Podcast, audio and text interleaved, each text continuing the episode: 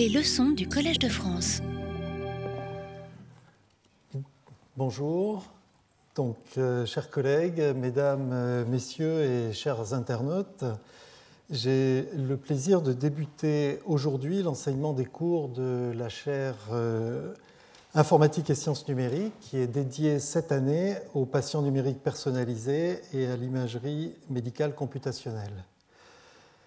Alors, j'ai présenté lors de la leçon inaugurale du 10 avril les principaux éléments constitutifs euh, du cours et cette leçon peut être visionnée sur le site du Collège de France euh, en français ou en anglais selon votre choix. Alors pour ceux qui l'auraient manqué, je vais rappeler quelques éléments contextuels qui permettent de comprendre la motivation et également l'organisation des cours et des séminaires invités. Comme je l'avais indiqué lors de la leçon inaugurale, les images médicales sont aujourd'hui omniprésentes dans la pratique clinique. Elles servent à guider le diagnostic, elles servent aussi à planifier et contrôler l'action thérapeutique. Outre les radiographies, quatre grandes modalités d'imagerie sont utilisées couramment à l'hôpital Hein, donc le, scanner qu'on voit en haut à gauche, ou tomodensitomètre, l'IRM, c'est l'imagerie par résonance magnétique, l'échographie, c'est l'imagerie ultrasonore, et puis l'imagerie de médecine nucléaire, les scintigraphies, ici la tomographie par émission de positons.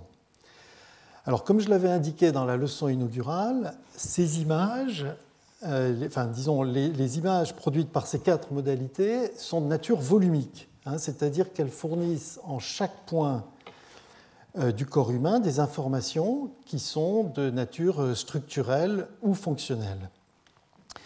Et ces informations, elles sont collectées dans un petit élément de volume qu'on appelle le, voxel, et c'est l'extension volumique de ce qu'on appelle le pixel dans une image en deux dimensions. Alors on voit ici euh, qu'on peut se promener donc euh, dans différentes coupes euh, de ces images et on peut également, dans certaines situations, rajouter une quatrième dimension qui est la dimension temporelle. J'ai montré également dans la leçon inaugurale qu'on euh, a accès à d'autres modalités d'imagerie du corps humain, que de nouvelles modalités d'imagerie sont inventées régulièrement. On peut citer l'élastographie, différentes formes d'imagerie euh, microscopique in vivo, ainsi que diverses formes d'imagerie, par exemple des champs magnétiques ou électriques qui sont produits par des organes comme le cerveau ou le cœur. Certaines images sont interventionnelles, on dit aussi péropératoires, et elles sont acquises pendant l'intervention pour aider euh, le praticien à mieux euh, contrôler son intervention et on voit ici, par exemple, un dispositif qui permet d'acquérir des radiographies euh, du patient sous toutes les coutures. C'est de l'imagerie euh, robotisée. Comme si toutes ces images ne suffisaient pas, j'ai également indiqué que de grandes bases de données d'images anonymisées incluant le diagnostic de l'expert deviennent progressivement accessibles sur la toile et peuvent être consultées à distance pour conforter un diagnostic ou bien pour des études euh, statistiques. Alors face à, euh, à ce déluge d'images, face à leur complexité, l'informatique, les sciences numériques, l'imagerie médicale computationnelle sont utilisées pour extraire l'information, l'information qui est cliniquement pertinente, et également pour traiter cette information et la traiter dans un cadre qui est unifié. Et ce cadre unifié, c'est celui du patient numérique, dont je vais rappeler juste en une diapositive le contenu. Au centre de ce patient numérique, il y a donc des modèles computationnels du corps humain, et ces modèles computationnels, c'est une combinaison de données numériques et d'algorithmes qui décrivent et qui reproduisent in silico, c'est-à-dire par ordinateur, l'anatomie et la physiologie du corps humain. Ces algorithmes, ils s'appuient eux-mêmes sur des modèles. Ces modèles peuvent être mathématiques, par exemple géométriques, statistiques, ils peuvent être biologiques, physico-chimiques, et ils, décrivent donc euh, les propriétés de l'anatomie et de la physiologie à différentes échelles, à la fois spatiales et temporelles. Alors, si on a des, paramètres euh, standards, les modèles sont génériques. Ils décrivent et ils simulent la forme et la fonction moyenne des organes dans une population. Ce qui est intéressant, c'est de les confronter, ces modèles computationnels, à des images in vivo du patient afin d'ajuster leurs paramètres pour reproduire l'anatomie et la physiologie d'un patient singulier, de ce patient en particulier.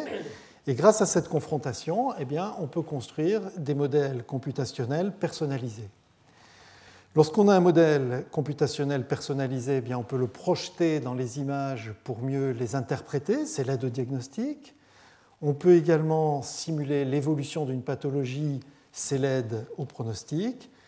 Et enfin, on peut planifier, simuler une intervention thérapeutique, voire même la contrôler avec des images interventionnelles, et c'est l'aide à la thérapie. Voilà ce qui préfigure certains des aspects euh, essentiels de ce qu'on appelle la médecine computationnelle de demain, qui bien sûr est au service du médecin et du patient. Alors, comment présenter euh, cette science euh, des images médicales et ce domaine de recherche nouveau au Collège de France et en particulier comment présenter ces fondations algorithmiques, mathématiques et biophysiques, comment présenter les grandes classes de problèmes. Eh bien, euh, on peut le faire de deux manières. On peut découper en spécialités cliniques, et donc euh, dans ce cas-là, euh, on va découper en cardiologie, neuroimagerie, oncologie, chirurgie, ou bien on peut découper par méthode générale et par classe d'algorithmes. Et dans ce cas-là, eh bien, on va suivre par exemple recalage, segmentation, morphométrie, indexation, etc. Comme je l'ai indiqué dans la leçon inaugurale, étant donné le caractère pluridisciplinaire de ce domaine de recherche, j'ai choisi de faire une sélection de méthodes générales et d'applications spécialisées. Et comme il n'est pas possible d'être exhaustif, chaque cours sera complété par deux séminaires séminaires qui projetteront un éclairage complémentaire à la fois méthodologique et clinique et qui fourniront avec le colloque final une illustration nécessairement partielle de l'état de l'art mondial. Voici le programme des cours tel que vous pouvez le retrouver sur le site du collège. Nous aborderons dès ce premier cours le recalage d'images, puis la segmentation des images, les atlas statistiques, la dimension temporelle, l'imagerie des tumeurs, l'imagerie microscopique in vivo, le cœur numérique personnalisé, et puis la réalité virtuelle, la réalité augmentée, simulation et les perspectives euh, de ce domaine de recherche. Alors au chevet du patient numérique, des médecins et des scientifiques de spécialités variées nous présenterons la, chirurgie, la cardiologie, la neuroimagerie du futur à l'ère du patient numérique, ainsi que la mesure du cerveau, les liens entre phénotype, fonction, génotype, les thérapies guidées par l'image, les enjeux de l'endomicroscopie et l'état de l'art en réalité augmentée et en simulation. Le 24 juin, ce sera en quelque sorte le point d'orgue de cet ensemble de présentations avec un colloque international où seront présentés des modèles biophysiques pour l'imagerie du cancer, l'apprentissage statistique en imagerie, l'évolution du cerveau chez le jeune enfant, la physiologie computationnelle à toutes les échelles, les neurosciences statistiques computationnelles et diverses formes d'intervention guidées par l'image.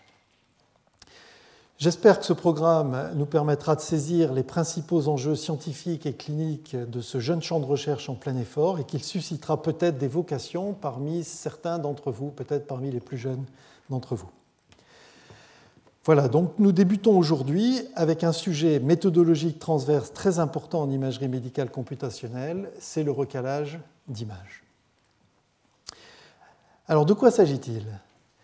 Eh le recalage d'image, il s'agit d'aligner une image source à gauche avec une image cible à droite en superposant les points qui sont anatomiquement homologues. Alors on voit ici que l'image euh, source a été recalée et que maintenant, à la même position spatiale dans l'espace, on a des points qui sont anatomiquement homologues. Alors il ne faut pas oublier que tout ceci se fait en général sur des images volumiques en trois dimensions. Et donc là, on a trois plans orthogonaux, axial, sagittal et coronal de la tête. Et il faut bien établir des correspondances en chaque point du volume. Et il y en a beaucoup, éventuellement plusieurs dizaines de millions, voire davantage.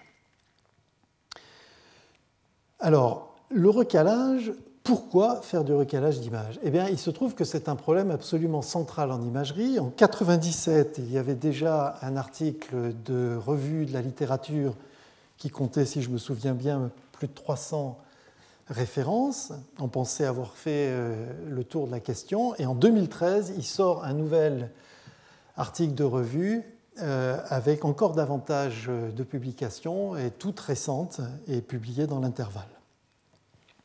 La raison pour laquelle il y a autant de recherches sur le problème du recalage, c'est d'abord parce qu'il y a beaucoup d'applications. Des applications pour suivre une évolution temporelle, c'est ce qu'on appelle les études longitudinales, pour étudier les différences entre deux examens, ou bien pour étudier le mouvement d'un organe dynamique, le cœur, le poumon, une articulation.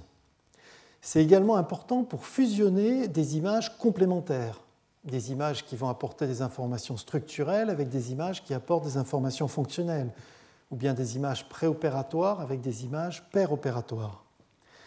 Enfin, c'est important pour étudier une population, pour construire un atlas statistique, et ensuite pour superposer cet atlas sur un patient singulier.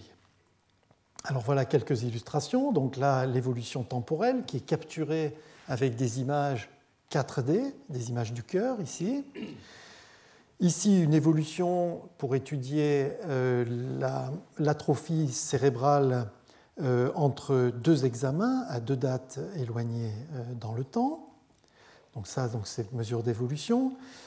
Ici, la fusion, donc fusion d'images cérébrales donc sur un même patient, l'image IRM qui va fournir des informations sur euh, le parenchyme cérébral et la position d'une tumeur, les images canaires qui vont permettre de compléter ces informations avec des informations contrastées sur euh, le crâne, sur les os, et puis l'angiographie avec un produit de contraste qui va fournir des informations vasculaires. Et donc on a envie de mettre toutes ces informations dans un référentiel commun.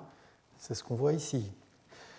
Euh, toujours la fusion, ici l'IHU de Bordeaux, dirigé par euh, Michel Essaguer. On va fusionner des images préopératoires euh, IRM avec cette machine, des images péropératoires acquises pendant l'intervention, avec des images d'électrophysiologie qui vont mesurer des champs électriques. Et donc, on veut mettre toutes ces informations dans le même référentiel. Il faut des recalages d'images.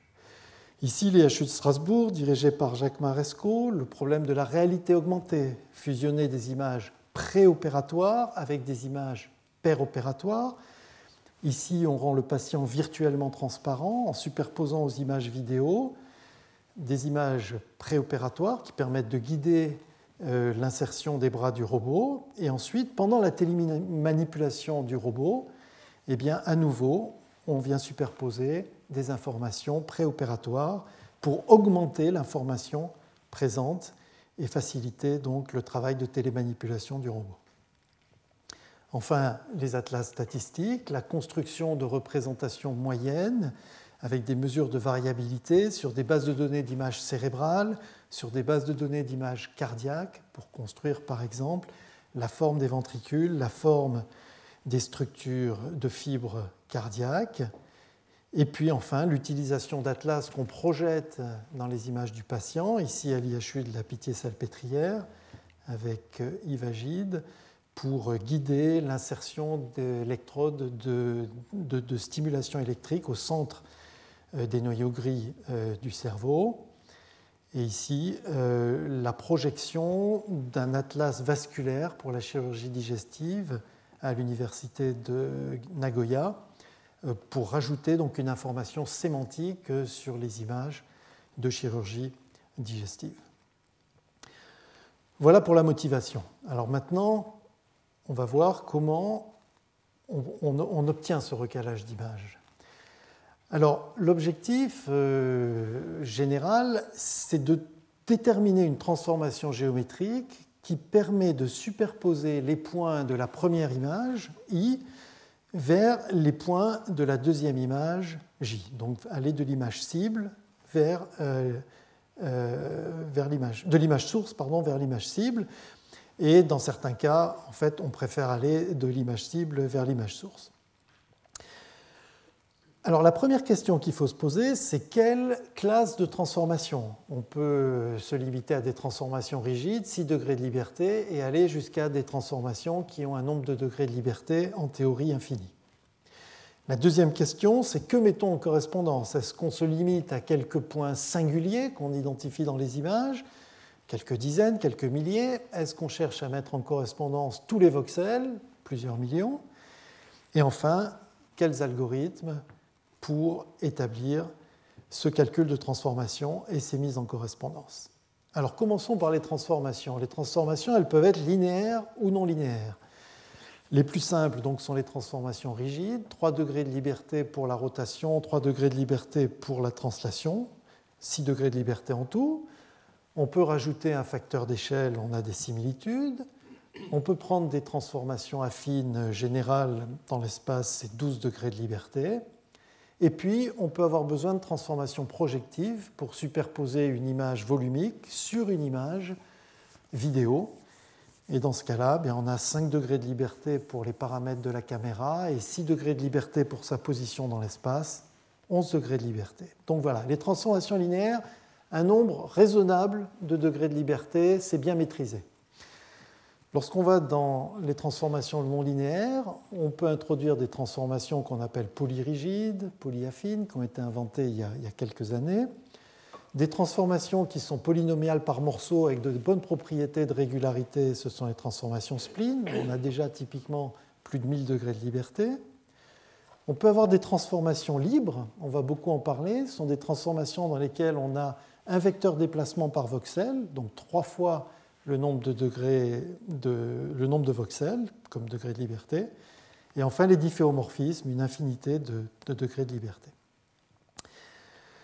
Alors, que mettons en correspondance? Une fois qu'on a choisi la transformation entre transformation linéaire ou non linéaire, eh bien, on peut mettre en correspondance des marqueurs. Hein, en anglais, c'est feature-based registration. Alors, on cherche à apparier des points singuliers, on parle aussi euh, d'amers ou d'indices visuels et ces marqueurs peuvent être artificiels ou anatomiques. Alors ce type d'approche a été les premières approches influencées par la vision par ordinateur et par la puissance limitée des ordinateurs au XXe siècle. Oui, ce n'était pas très vieux le XXe siècle, mais les ordinateurs allaient quand même beaucoup moins vite il y a une quinzaine d'années. Et elles ont d'abord été appliquées à des recalages pour lesquels il y avait un petit nombre de degrés de liberté et plutôt pour des images de même, de même nature. Et puis ensuite, on a appliqué le recalage qu'on appelle iconique, intensity based en anglais, dans lequel on cherche à comparer les intensités de tous les voxels. Et ce genre d'approche n'a été rendu possible finalement vers la fin du XXe siècle que grâce à l'accélération des capacités des ordinateurs et a permis de commencer à traiter le problème du recalage déformable non linéaire, voire multimodal. Alors on va commencer par les marqueurs. Est-ce qu'il faut utiliser des marqueurs artificiels ou naturels? Eh bien, des marqueurs artificiels, on en utilise en imagerie médicale, par exemple ce qu'on appelle des cadres stéréotaxiques qu'on visse dans le crâne euh, du patient et qui permettent entre deux examens d'avoir un référentiel qui est visible dans les deux modalités d'imagerie. Par exemple, une modalité d'imagerie anatomique et une modalité d'imagerie fonctionnelle. Et puis on peut aussi utiliser, par exemple, pour la réalité augmentée en chirurgie digestive, des, pastilles radio-opaques qu'on va voir dans l'imagerie scanner préopératoire et qu'on va voir dans l'imagerie euh, radio, radiologique ou euh, vidéo au moment de, l'intervention. Donc ces, capteurs, enfin, ces, cadres sont un peu invasifs, euh, on ne peut pas les porter pour des durées très longues, pour des examens qui seraient espacés de plusieurs années, par exemple. Et puis, ils fournissent souvent des mesures qui sont pardon, externes au corps du patient. Et ça, ça peut poser un petit problème. C'est ce qu'on voit sur cette vidéo, où le patient respire encore, ce qui est plutôt une bonne nouvelle. Mais on voit que la respiration entraîne un mouvement des structures internes qui est difficile à prédire de façon précise à partir de marqueurs euh, externes. Donc si on regarde les, marqueurs naturels, ceux que je vais présenter maintenant, ceux-là ont le mérite de pouvoir être extraits dans toute la géométrie, dans tout le volume en fait euh, du patient, aussi bien en périphérie qu'à l'intérieur. Et on peut considérer des singularités géométriques euh, qui sont extraites sur les surfaces anatomiques et qui sont une généralisation de finalement ce qu'on appelle les arêtes et les sommets sur euh, des polyèdres et qu'on peut généraliser à des surfaces qui sont, qui sont lisses. Alors de quoi s'agit-il? Eh bien, Il s'agit par exemple des lignes de crête et des points extrémaux qui sont définis sur les surfaces anatomiques à partir de leurs propriétés différentielles et qui vont correspondre à des valeurs extrémales d'une ou deux courbures principales. Donc, en chaque point d'une surface régulière, on peut définir presque partout les deux courbures principales et on va calculer les extrémas de ces courbures principales dans la direction de courbures principales. Alors si on sait faire ça, eh bien, on peut extraire les lignes de crête et les points extrémaux comme l'intersection de surfaces implicites. Alors la première surface implicite qui est décrite ici, c'est par exemple, ça va être la surface anatomique qui par exemple dans une image scanner, on peut décrire euh, comme une surface d'isodensité la surface du, de l'os par exemple. Donc on va avoir de cette manière une première surface implicite qui est une surface anatomique.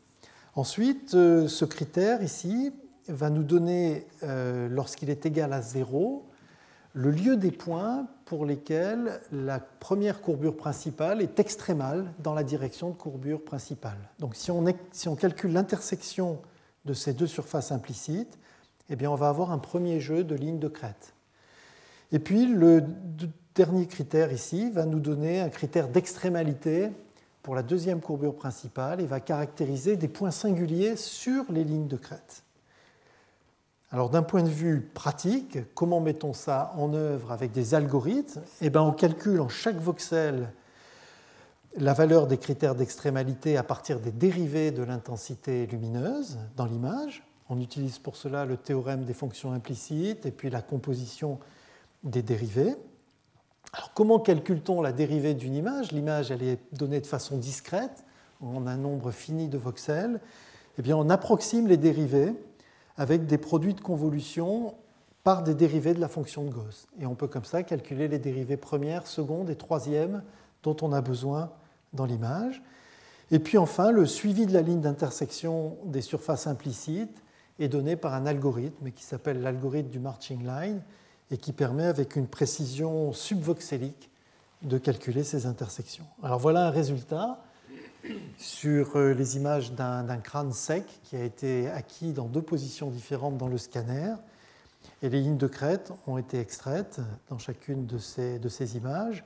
Et le changement de couleur correspond à la présence d'un point extrémal. Donc on a à la fois les lignes de crête et des points singuliers sur ces lignes de crête. Là, on a fait la même opération sur des images IRM du cerveau. Et ici, la couleur de ces lignes correspond au signe de la courbure moyenne. Donc on a à la fois des lignes qui sont dans les parties euh, concaves ou convexes euh, des circonvolutions du, cerveau. Alors cette description est beaucoup plus compacte que l'ensemble des voxels de l'image. On n'a plus que quelques milliers ou dizaines de milliers de points par rapport aux dizaines de millions de voxels de l'image. Et puis surtout, ces points ont la très bonne propriété d'être invariants pour les transformations rigides. Donc si on fait tourner le cerveau, si on le translate, eh bien on a toujours le même jeu de lignes. Donc ça va être des bons amers, des bons points de repère pour se recaler. Alors il y a d'autres marqueurs naturels, certains sont obtenus par ce qu'on appelle la morphologie mathématique. Jean-François Mangin en présentera la semaine prochaine euh, lors de son séminaire. Il y a des invariants qui sont très utilisés en vision par ordinateur. Ça doit être un des papiers les plus cités de la vision par ordinateur, le papier qui est référencé ici. Ce sont les SIFT, Scale Invariant Feature Transform, et qui sont utilisés pour les images vidéo, qui vont donner des points singuliers dans l'image. On peut aussi utiliser l'analyse spectrale euh, qui revient à faire vibrer des structures anatomiques et à calculer des harmoniques, et à partir de ces harmoniques, à calculer une signature locale qui est invariante elle aussi par rotation et translation et qui donne des amers pour guider le recalage. Bien, alors, une fois qu'on a des marqueurs, artificiels ou anatomiques, comment les mettons en correspondance pour calculer le recalage des images? Eh bien, il faut optimiser deux objectifs antagonistes. D'un côté, il faut maximiser le nombre de marqueurs qu'on met en correspondance, et puis on veut minimiser une distance, une somme de distance au carré en général, entre les marqueurs qui sont appariés lorsqu'on a appliqué la transformation. Alors ces deux problèmes sont des problèmes euh, simples lorsqu'un des deux est résolu et très compliqués lorsqu'on veut résoudre les deux en même temps. Par exemple, trouver les appariements entre marqueurs si on ne sait pas du tout la position relative des deux images, eh bien, il y a une combinatoire exponentielle qui fait que c'est extrêmement difficile. En revanche, quand on connaît la transformation entre les deux images, eh bien, on peut affecter à chaque marqueur le marqueur le plus proche dans l'autre image et le problème du recalage est simplifié. Euh, alors, quelques algorithmes populaires pour résoudre donc ce problème de trouver les appariements et la transformation. Eh bien, prédiction et vérification d'hypothèses, hachage géométrique, plus proche voisin itéré. Je vais illustrer uniquement les deux premiers, types d'algorithmes. Alors, prédiction et vérification d'hypothèses. Donc, on suppose qu'on a extrait des marqueurs euh, naturels ou artificiels dans les images. Et une première étape consiste à sélectionner un petit nombre de marqueurs dans les deux images et à supposer qu'ils sont homologues, faire l'hypothèse qu'ils sont homologues. Alors il faut prendre le plus petit nombre qui permet de calculer une transformation. Alors dans le cas d'une transformation rigide dans l'espace, il faut au moins 3 points sur 3 points pour calculer la rotation et la translation. Si on dispose pour chaque point d'un repère orthonormé, alors il suffit d'un point sur un point avec son repère pour calculer la transformation rigide. Si on veut calculer une transformation affine, il faut 4 points sur 4 points, et ainsi de suite. Alors dès qu'on a calculé, euh, dès qu'on a fait une hypothèse d'appariement avec ce nombre euh, de marqueurs, on peut appliquer la transformation et superposer les deux images. Et dans ce cas-là, eh on vérifie la qualité de l'alignement. On regarde combien de marqueurs sont superposés lorsqu'on applique cette transformation. Et la solution, ben, c'est l'hypothèse, parmi toutes les hypothèses qu'on a testées, qui a produit le maximum de superposition. Alors là, il y a un lien avec des expériences euh, psychovisuelles qui montrent que c'est probablement la manière dont notre cerveau fonctionne pour reconnaître des objets qui sont purement géométriques. Si on veut, si je vous montre l'image A et que je vous demande s'agit-il du même objet rigide, eh bien probablement mentalement dans l'espace, vous allez faire tourner le premier objet vous allez aligner un, bout de cet objet avec un bout de l'autre objet et vous allez essayer mentalement de vérifier la superposition de l'ensemble de l'objet. Donc vous allez probablement estimer que dans l'exemple A, c'est le même objet rigide, dans deux positions différentes. Dans l'exemple B, c'est encore le même objet rigide. Et en revanche, euh, dans l'exemple C, eh bien, on ne peut pas visuellement superposer, aligner ces, deux objets dans l'espace. Alors, une fois qu'on euh, estime une transformation, eh bien, on peut raffiner le calcul de la transformation, qui au départ est calculé avec un nombre minimum de points. Donc, si ces points sont bruités, on a une estimation bruitée de la transformation. Eh bien, on peut la raffiner au fur et à mesure que de nouveaux appariements sont découverts. Et ça, ça peut se faire avec des techniques de filtrage optimal de façon très efficace et récursive, par exemple avec un fil de Kalman étendu. On peut également limiter de façon drastique le nombre d'hypothèses avec des techniques de hachage géométrique. Donc, ce sont des techniques qui ont été testées, par exemple, pour rechercher des motifs communs dans des protéines dont on connaît la structure dans l'espace. Et donc, ces techniques de hachage géométrique, elles permettent de faire des hypothèses en tout petit nombre, qui sont des hypothèses euh, les plus, les plus plausibles, les plus probables. Alors, je vous donne juste un exemple de prédiction par hachage géométrique. On va, par exemple, si on a extrait des lignes de crête à la surface du cortex, exploiter des invariants, qui sont des invariants géométriques des marqueurs, et qui sont la courbure et la torsion de la courbe, dont on sait qu'ils sont invariants par rotation et translation, et puis également des angles, les angles entre le repère de Freinet, qui est associé à la courbe, et le repère de, de, la surface, qui est formé des directions de courbure principale et la normale à la surface. Alors si vous n'êtes pas convaincu que la normale à la surface peut être différente de la normale à la courbe qui est dessinée sur la surface, imaginez un morceau de saucisson que vous découpez non pas orthogonalement à l'axe du saucisson, mais de travers, et vous verrez que la courbe, euh, là où vous avez coupé le saucisson, eh bien, a une normale qui est différente de la normale du saucisson. Alors, ces invariants qu'on appelle des invariants unaires, on peut les généraliser avec des invariants binaires ou ternaires selon qu'on prend des couples ou des triplés de points euh, singuliers. Alors ensuite, le hachage géométrique, eh bien, ça consiste à parcourir l'ensemble des lignes du premier objet et à les stocker dans une table de hachage dont les coordonnées sont justement les invariants qu'on a choisis. Par exemple, les deux premiers, ce seraient la courbure et la torsion.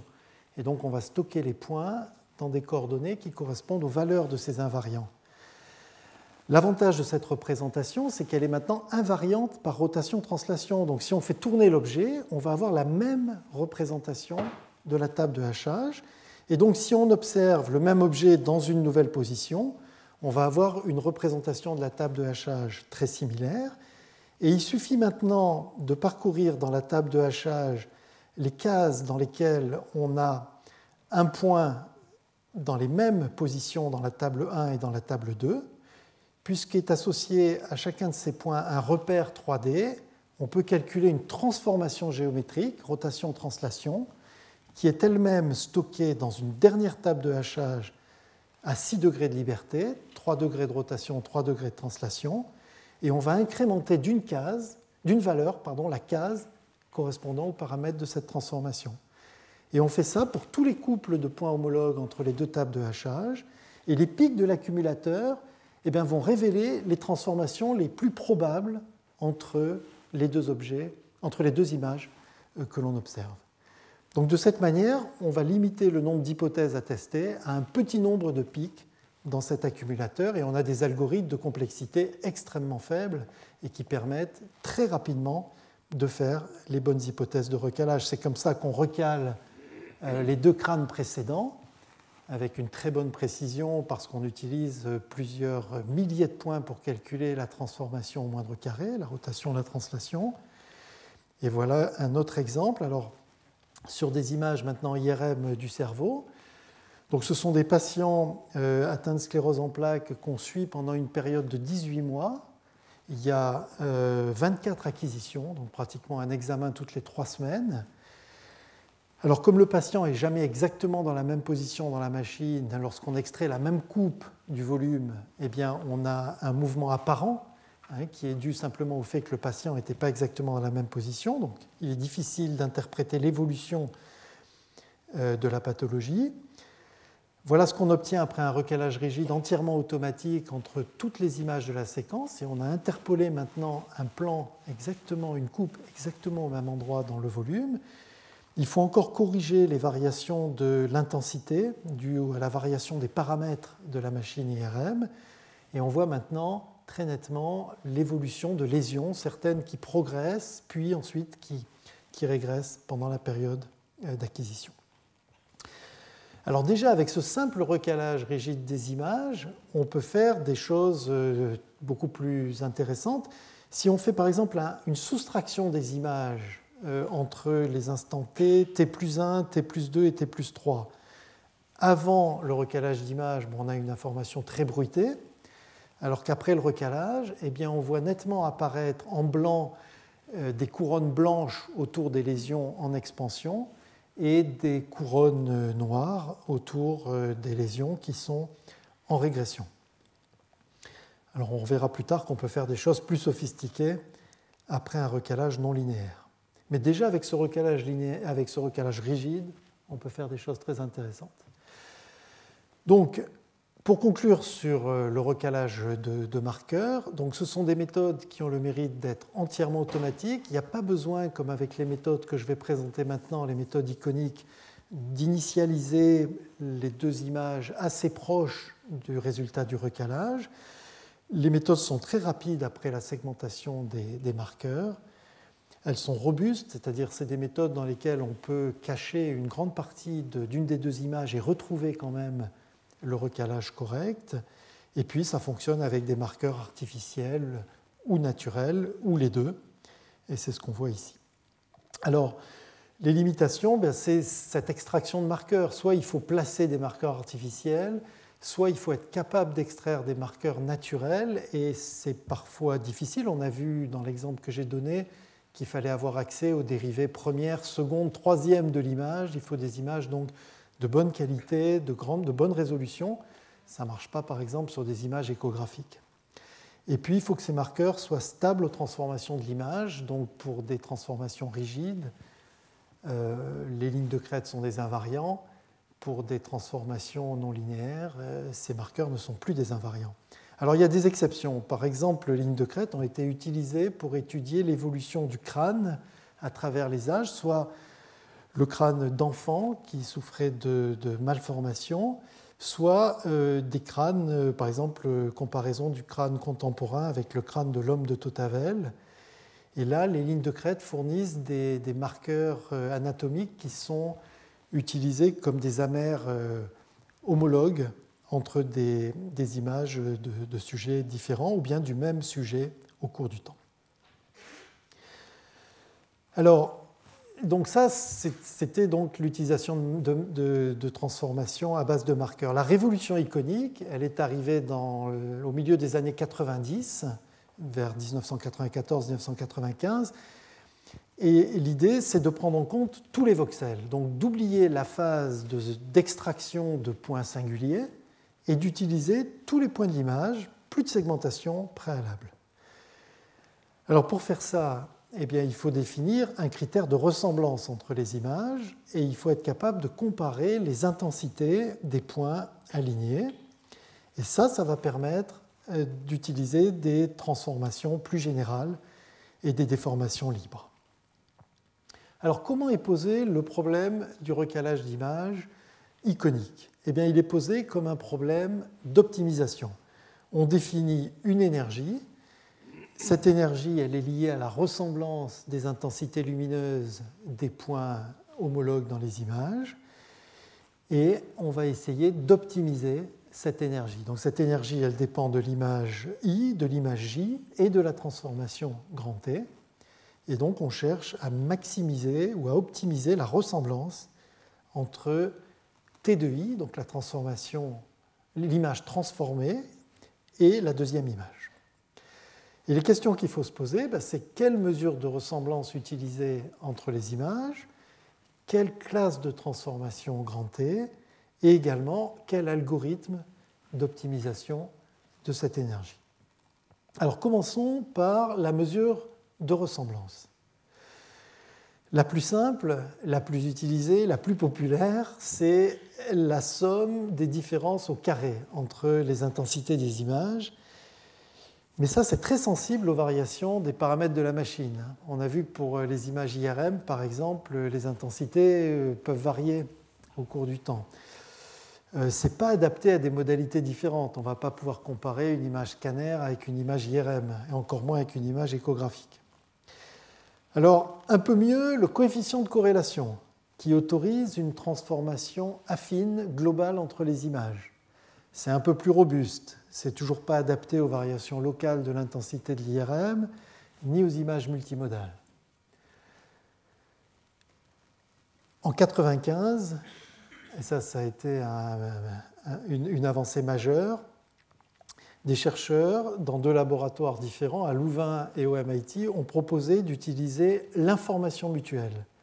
L'information mutuelle, ça exploite l'entropie de Shannon. L'entropie est mesurée en fait pour une, variable aléatoire euh, J comme la somme des probabilités de J, log de probabilité de J. Et donc, euh, cette entropie, on sait qu'elle est euh, maximum pour une distribution uniforme, hein, pour une image dans laquelle il n'y a aucune information. L'entropie est maximum, on a une image uniforme. Et elle est d'autant plus petite que l'image s'éloigne de cette distribution uniforme. Alors si on regarde la formule de l'information mutuelle entre l'image transformée I étoile et l'image J, on voit qu'il y a la somme des entropies de l'image I étoile et J, et puis moins l'entropie conjointe de l'image I étoile et J. Et en fait, maximiser l'information mutuelle des, deux images, ça revient à minimiser l'entropie conjointe de l'image transformée I et de l'image J. Et ça, ça permet de recaler des images multimodales aussi générales, on va le voir, qu'une image échographique et une image, pardon, qu'une image, par exemple, scanner et une image IRM, sans segmentation préalable. Alors c'est ce qu'on voit ici. On a une image scanner, une image IRM qui sont dans deux positions euh, non alignées. Ici, on a ce qu'on appelle l'histogramme des intensités des deux images l'histogramme conjoint. Et cet histogramme conjoint, ben, c'est une description en fait de la distribution des intensités conjointes. Et on voit qu'il y a un certain éparpillement dans cet histogramme. Et après recalage, lorsqu'on optimise l'information mutuelle et donc qu'on minimise l'entropie euh, conjointe entre les deux images, eh bien on a une nouvelle distribution. Alors elle paraît toujours assez étalée, mais elle est moins étalée que la distribution initiale et elle passe par un extrémum ici qui correspond eh bien, à l'optimisation du recalage des deux images. On peut faire de même entre une image fonctionnelle, une image de tomographie par émission de positons, et une image IRM. Et de la même manière, en maximisant l'information mutuelle, eh on arrive à optimiser la position relative des deux images. Alors encore plus spectaculaire, ça c'était pour de la réalité augmentée en neurochirurgie euh, au MIT, dans l'équipe d'Eric Grimson, la possibilité, en optimisant l'information mutuelle, de recaler euh, une image IRM avec une image vidéo de la tête du patient. Et pour cela, et c'était dans la thèse de, Eric Viola, eh bien, l'information mutuelle recale, en fait, optimise l'intensité vidéo et les deux composantes de la normale de la surface du crâne qui est extraite dans l'image IRM. Et, on montre en fait qu'en supposant la surface du crâne lambertienne, il y a effectivement une relation statistique entre l'intensité euh, de la surface et les composantes, bien sûr, de la normale. Alors cette invention euh, remarquable pour recaler les images, à quelques jours d'intervalle, a été publiée euh, presque simultanément dans deux conférences majeures euh, du domaine par ces deux équipes. Alors une question qu'on peut se poser, puisqu'il y a beaucoup de critères possibles, la somme des différences au carré, le rapport de corrélation, l'information mutuelle, quels critères utiliser? Et donc il y a une thèse très intéressante d'Alexis Roche qui se place dans un cas statistique et qui montre que le critère de ressemblance à utiliser dépend de la relation physique attendue entre les images. Et ce qui a été remarquable dans cette thèse, c'est que non seulement la thèse fournit une classification des critères à utiliser en fonction des relations, mais elle permet de découvrir un, un nouveau critère qui est le rapport de corrélation entre les images. Donc en résumé, si on attend une relation identité entre les images à recaler, eh bien, il faut utiliser la somme des distances au carré. Si on attend une relation affine entre les intensités des images, il faut utiliser le coefficient de corrélation. Bon, ça, on le savait déjà. Quand on a une relation statistique quelconque entre les images, eh bien, on peut toujours utiliser l'information mutuelle. Et ce qui est remarquable, c'est que si on a une relation fonctionnelle qui est intermédiaire entre les deux premiers exemples et le dernier, donc une relation fonctionnelle plus complexe que l'identité ou une relation affine, eh bien c'est le rapport de corrélation qui sera le plus efficace pour recaler les images, et plus efficace que l'information mutuelle. Et donc ça, ça a permis, par exemple, de développer des outils de recalage des images ultrasonores avec euh, les images IRM. Et pour cela, eh bien, Alexis Roche a montré qu'on pouvait, avec une analyse physique de l'acquisition des images, montrer un lien fonctionnel entre l'intensité de l'image IRM et l'information du gradient spatial, les contours en fait de l'image IRM, avec l'image échographique. Ça, ça peut se comprendre quand on se souvient que l'image ultrasonore, elle va mesurer en fait des variations de la vitesse du son dans les tissus, de l'impédance acoustique et donc elle va être très influencée par les transitions brutales, donc par le gradient de l'intensité de l'IRM. Et donc on peut définir un rapport de corrélation bivarié qui permet de recaler l'image euh, ultrasonore, c'est ce qu'on voit ici, et on voit qu'on peut superposer les contours de l'image IRM et qu'on a un, très bon recalage. On le voit ici aussi en faisant un effet de transparence entre à gauche l'intensité de l'IRM et l'ultrason, et à droite le gradient, le module du gradient de l'IRM et l'ultrason. Et donc les images sont, recalées de cette manière. Alors une fois qu'on a choisi le critère de ressemblance, la question se pose de la classe de transformation et de l'algorithme d'optimisation.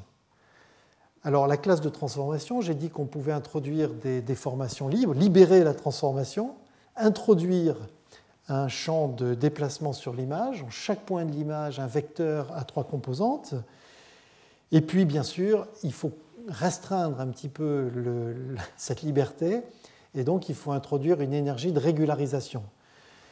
Et donc, euh, cette énergie de régularisation, elle va imposer un compromis. D'un côté, on cherche à faire se ressembler le plus possible les deux images au niveau des intensités, mais en même temps, on veut le faire avec des transformations qui soient suffisamment régulières.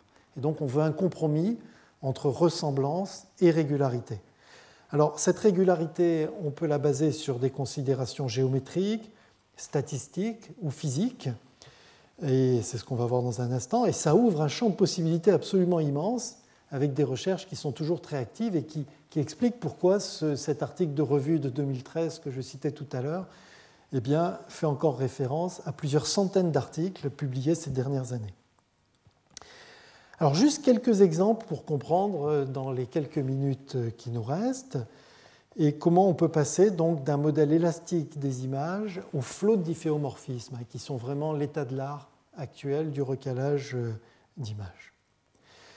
Alors, on introduit un modèle physique de déformation. Et donc ça, c'était donc euh, dans les années 94 avec la thèse de Christensen, et c'était précédé de travaux très anciens de l'équipe de Rugena Bakshi à l'université de Pennsylvanie.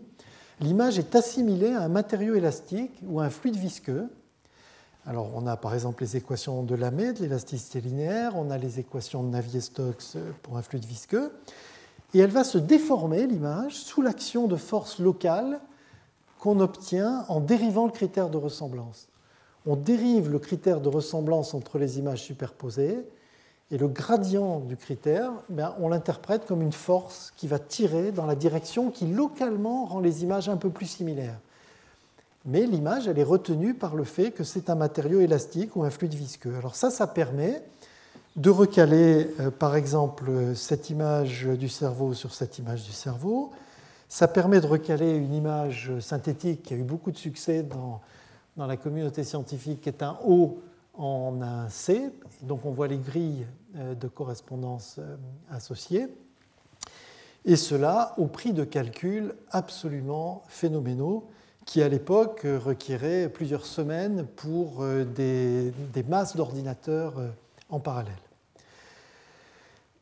Donc euh, des résultats remarquables, mais des calculs extrêmement coûteux. Alors les choses ont absolument explosé avec l'introduction de l'algorithme des démons par Jean-Philippe Thirion, qui a eu l'idée géniale, en fait, d'appliquer une méthode à peu près similaire, mais en découplant complètement à chaque itération le calcul des petits déplacements, en plaçant des démons en chaque voxel qui tire dans la direction qui accroît la ressemblance locale, donc dans la direction d'un gradient de ressemblance, et puis l'étape de régularisation de l'image qui est obtenue par un simple filtrage gaussien des champs de déplacement. Il faut savoir que les filtrages gaussiens, on peut les calculer par des produits de convolution euh, séparables en x, en y et en z dans les images, et donc ça peut se faire extrêmement rapidement. Donc là, on a des algorithmes qui sont de complexité linéaire dans le nombre de voxels de l'image, et on passe de quelques semaines de temps de calcul à simplement, à l'époque, quelques dizaines de minutes. Alors ce qui est bien, c'est que cet algorithme des démons, qui était assez empirique, hein, qui permettait d'obtenir des résultats remarquables mais sans résultats théoriques, eh a été replacé dans un cadre variationnel pour montrer qu'il minimisait bien une énergie globale. Donc ça a été fait par Moderzitsky et ensuite par euh, Pascal Cachier et Xavier Pennec dans notre équipe. Et on montre que finalement, il minimise une énergie qui est la somme des différences au carré normalisé, plus une régularisation qui est un critère géométrique. Là, c'est une énergie de régularisation harmonique. Et le point absolument clé euh, de l'algorithme des démons, et qu'on retrouve dans beaucoup d'algorithmes finalement d'imagerie médicale et de traitement d'image, c'est l'utilisation de la minimisation alternée avec ce qu'on appelle une variable auxiliaire. Alors ici, la variable auxiliaire, c'est une transformation auxiliaire qui vient en plus de la transformation qui nous intéresse. Donc on recherche la transformation T, mais on lui adjoint une transformation auxiliaire, Tox. Et ce qu'on va faire, c'est qu'on va relier les deux avec un critère de distance qui, à l'optimum, sera égal à zéro. C'est-à-dire que finalement, la transformation auxiliaire sera égale à la transformation recherchée. Mais l'intérêt d'avoir ces deux transformations, T et Tox, c'est qu'on peut découpler deux problèmes d'optimisation. Un premier problème qui est d'optimiser par descente de gradient la ressemblance. Et donc, ça, ce sont les démons qui viennent tirer en fait dans la direction qui optimise localement euh, la première image. Et puis, l'optimisation de la régularité qui est obtenue par filtrage. Et grâce à cette formalisation, on montre que globalement, on, fait toujours réduire un critère unique qui est positif, et donc on garantit la convergence après un nombre d'itérations euh, qui peut être infini, mais on n'a pas d'oscillation. Alors voilà un résultat donc sur les images de sclérose en plaques que je vous ai montré tout à l'heure. Après le recalage rigide, on fait maintenant un recalage iconique et dans ce recalage iconique, on va obtenir un champ de déplacement local qui, par exemple, au voisinage d'une lésion en régression, eh bien, va avoir euh, l'aspect qu'on observe ici. Donc, bien sûr, c'est calculé en trois dimensions. Donc, on a un champ de déplacement, un champ de déformation apparent 3D. Et ce champ de déformation, ben, on va le voir ici sur une animation. On se promène dans les coupes transverses de la tête temps i, temps i plus 1 recalé, et vous allez voir ce champ de déformation résiduelle fait apparaître des déformations, et on voit très bien la différence entre des lésions en expansion et des lésions qui sont au contraire en régression. Et donc c'est ce que vont pouvoir utiliser d'autres algorithmes derrière, qu'on verra dans un cours ultérieur, pour calculer une variation volumique du volume de ces, de ces lésions de sclérose en plaques. Alors, dernière étape, dans les quelques minutes qui restent, eh bien, c'est d'appliquer des transformations qui sont des difféomorphismes, c'est-à-dire des transformations qui sont encore plus régulières, elles sont inversibles, bijectives et inversibles, et très régulières, elles sont même en théorie infiniment dérivables. Et ces transformations, elles sont idéales, cette classe de transformation, lorsqu'on veut calculer des statistiques de déformation sur une population. On verra ça au cours numéro 3 Lorsqu'on veut mesurer quantitativement des évolutions subtiles, on verra ça au cours numéro 4 avec la maladie d'Alzheimer, lorsqu'on veut construire des mosaïques avec des milliers d'images, par exemple en microscopie in vivo, ou bien pour analyser le, mouvement cardiaque. Je montrerai un exemple dans, un instant et on en reparlera dans le cours numéro 7. Alors, ces difféomorphismes, on peut les représenter de différentes manières. Euh, ici, on les paramétrise avec des flots de difféomorphismes. Donc la transformation qu'on recherche, elle est paramétrée par un champ de vecteurs tangents, tangent aux trajectoires des points. Et ce champ de vecteurs tangents, il varie au cours du temps, dans sa forme la plus générale, et il faut intégrer pendant une unité de temps pour obtenir la trajectoire et donc le déplacement t de x qui sera égal euh, au résultat obtenu pour un temps égal à une unité. Alors ces outils ont été développés dans, différentes équipes, notamment les équipes de Alain Trouvé, euh, de Michael Miller à l'université de euh, Johns Hopkins, merci. Et puis également dans l'équipe d'Olivier Faugeras à Sophie Antipolis. Et ça a donné la naissance à un algorithme qui est, qui est très populaire, même s'il est très compliqué et très coûteux, qui s'appelle LDDMM. Déjà, son nom, c'est Large Deformation Diffeomorphic Metric Mapping. Et ça permet en fait de trouver entre deux images le difféomorphisme le plus proche de l'identité, donc le plus petit difféomorphisme, qui superpose au mieux les deux images, plus précisément euh, une image dans une orbite de, l'autre image. La norme, euh, ici le, critère de régularisation, la norme de V est calculée dans un espace euh, de Sobolev, et ça permet de définir, on y reviendra dans un cours ultérieur, une métrique riemannienne entre, entre les images. Alors, ça fournit de très beaux résultats, notamment pour les grandes déformations, avec un coût élevé. Et il y a une version euh, simplifiée qui porte le nom de log démon difféomorphe, qui est en fait une généralisation d'algorithme des démons au flot de difféomorphisme et qui se limite à un sous-ensemble des difféomorphismes qui s'appuie sur des paramétrisations avec des champs de vitesse qui sont stationnaires, c'est-à-dire qui n'évoluent plus avec, avec le temps, comme dans le cas général. Et ces algorithmes sont efficaces parce qu'à nouveau, il y a cette notion de minimisation alternée, comme dans l'algorithme original des démons. Et puis, il y a des astuces de calcul récursif et d'approximation sur des groupes de lits sur lesquels je reviendrai dans un cours ultérieur. Alors, il y a plusieurs variantes. Hein. Il y a notamment une variante symétrique qui permet de s'assurer que le recalage de l'image A vers l'image B est bien l'inverse, son inverse est bien le recalage qu'on obtiendrait de B vers A. On peut imposer des contraintes d'incompressibilité locale. Je vais montrer un exemple tout de suite sur de l'imagerie cardiaque. On peut l'appliquer aussi à des images sphériques. C'est utilisé par exemple en neurosciences. Et puis, il y a des versions multimodales ou ou multiséquences pour recaler différentes séquences IRM, par exemple, entre elles. Alors je montre juste deux exemples. Un exemple ici entre deux examens IRM acquis à plusieurs années d'intervalle, dans lequel euh, ce recalage euh, avec une transformation, un difféomorphisme permet de reconstituer une interpolation très régulière pour passer de la première à la deuxième image dans l'espace. Et on verra qu'on peut utiliser cette information pour quantifier par exemple l'atrophie de certaines structures cérébrales.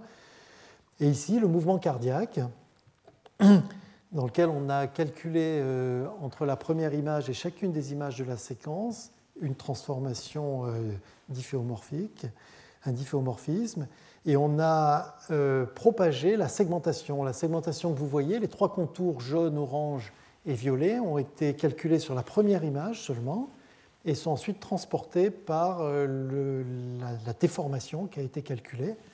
Et on voit que cette déformation a été calculée de façon probablement correcte puisque les contours se superposent bien. Donc ça, ça permet de calculer localement euh, des, des, champs de déformation apparents euh, qui peuvent être utilisés pour estimer la contractilité, par exemple, du muscle cardiaque et puis aussi pour faire des choses très amusantes, j'en ai montré un exemple dans la leçon inaugurale, on peut immobiliser le cœur. Il suffit d'appliquer à chaque image la transformation inverse. Et donc on affiche la nouvelle image euh, quasiment immobilisée par rapport à la précédente. donc on a ici la séquence des images d'un cœur immobilisé. Et alors l'intérêt d'immobiliser le cœur, c'est qu'on peut à nouveau l'animer, mais cette fois-ci avec un modèle biophysique, avec un modèle biophysique dont on connaît les paramètres et passer comme ça d'une séquence IRM dans laquelle on n'a pas de modèle, c'est un cœur réel qui bat, à une séquence synthétique qui bat légèrement différemment parce qu'elle suit exactement le mouvement d'un modèle biophysique dont on peut faire varier les paramètres pour créer des milliers de cas différents avec, par exemple, des pathologies électriques euh, ou euh, mécaniques. Voilà, donc euh, pour conclure sur cette première euh, illustration du recalage. Eh bien, le recalage, est-ce que c'est un problème résolu? Il reste, il y a bien sûr un certain nombre de problèmes qui sont résolus, notamment le recalage euh, rigide, affine, monomodal. Mais il reste des problèmes difficiles euh, qui sont ouverts, notamment pour le recalage non linéaire, l'influence du choix de la régularisation, dont on montre qu'il peut conduire à des résultats très différents. La validation qui est extrêmement difficile, qui demande de construire des bases de données sur lesquelles on a une vérité terrain. Alors il y a des progrès qui sont faits, notamment à travers ce qu'on appelle des, challenges, à une conférence comme MICAI, où des bases de données sont mises à la disposition de la communauté scientifique pour comparer des résultats. Le fait qu'il faut développer davantage de modèles biophysiques qui prennent en compte par exemple la croissance, l'atrophie, certaines formes de déformation, la prise en compte du temps réel, notamment pour la réalité augmentée. On voit ici un exemple de modèle biophysique du foie qui est pris en compte pour superposer en temps réel des images, des informations préopératoires avec des images péropératoires. Et bien sûr, nous retrouverons euh, ces outils de recalage dans les prochains cours et dès la semaine prochaine pour euh, guider la segmentation d'images. Voilà, donc ça, ça conclut donc euh, ce premier cours. Euh, je vous propose donc de rester dans, cette pièce. On va faire juste une pause de, quelques minutes avant les séminaires du professeur Jacques Maresco qui dirige l'IHU de Strasbourg et qui va nous montrer la chirurgie du futur guidée par l'imagerie et qui sera immédiatement suivi une demi-heure plus tard par la présentation donc, du professeur Michel Essaguer qui est directeur de l'IHU de Bordeaux et qui va nous présenter la cardiologie du futur à l'ère du patient numérique. Vous remercie pour votre attention. Retrouvez tous les contenus du Collège de France sur www.colège-2-france.fr.